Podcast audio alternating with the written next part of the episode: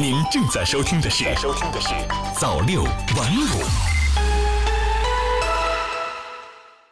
朋友你好，今天是二零二零年一月十一日，星期六，欢迎收听早六晚五早间新闻。首先来关注国内方面的消息。央视网一月十日电，最高人民法院、最高人民检察院、公安部联合印发《关于依法惩治袭警违法犯罪行为的指导意见》。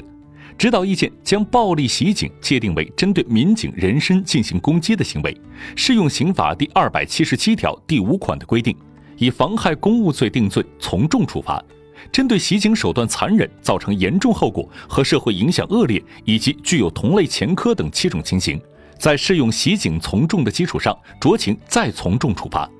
构成犯罪的，一般不得适用缓刑。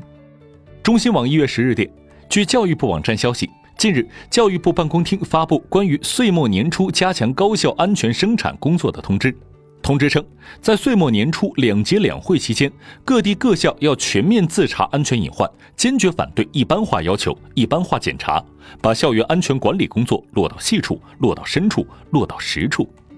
中新网客户端一月十日电，国家药监局十日发布公告。对华佗再造丸药品说明书进行修订，增加恶心、呕吐、腹痛等不良反应，孕妇禁用，不宜超量、长期用药等注意事项。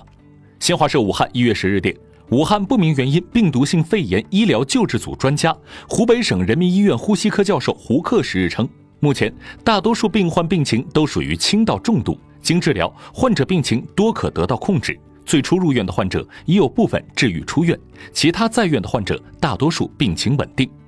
中新网一月十日电，据北京市教育委员会微信公众号消息，日前，北京市中小学校幼儿园厕所管理规范试行发布。规范提出，学校应建立厕所日常保洁责任制，原则上每天不少于三次，每节课的课间十分钟后，应根据学生使用情况对厕所进行一次临时保洁。学校应明确专人每天对厕所设施运行情况进行两次以上检查，发现损坏及时报修。再来看国际方面的消息，中新社华盛顿一月九日电，美国国会众议院当地时间九日表决通过战争权利决议，以限制美国总统特朗普未来对伊朗的军事行动。战争权利决议为特殊决议，即如果众议院和参议院表决通过后，该决议将直接生效，无需总统签字。接下来，该决议将在参议院进行表决。据美媒报道，目前已有三位共和党议员表示可能支持该决议。新华社华盛顿一月九日电，美国国家运输安全委员会九日发表声明说，已收到并接受伊朗航空事故调查局的邀请，将参与乌克兰客机在伊朗坠毁事故的调查。美国国家运输安全委员会表示，不会猜测客机坠毁原因，伊朗航空事故调查局将领导整个调查进程。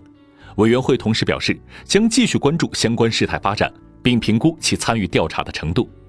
中新网一月十日电，英国下议院九日以三百三十票赞成、二百三十一票反对，多达九十九票优势通过了脱欧法案。下周法案将送往上议院，完成接下来的立法程序，确定于一月三十一日与欧盟分手。据报道，脱欧法案内容涵盖英国与欧盟的离婚费用、公民权。北爱尔兰海关协议以及接下来长达十一个月的过渡期。然而，新上任的欧盟执行委员会主席范德赖恩表示，在二零二零年底前达成全面性的贸易协议完全不可能。他也表示，英国和欧盟在脱欧后虽然依然会是好朋友，但不可能一如既往亲近。新华社巴格达一月九日电。正在伊拉克访问的土耳其外长恰武什奥卢九号在巴格达表示，近期美国和伊朗危机加剧了中东地区紧张局势，土耳其不希望看到伊拉克成为外国纷争的战场。他说，伊拉克并不孤单，土耳其将共同努力帮助伊拉克渡过难关。他强调，在尊重主权和共同利益的基础上，所有驻扎的外国军队都必须通过外交手段和对话撤离伊拉克。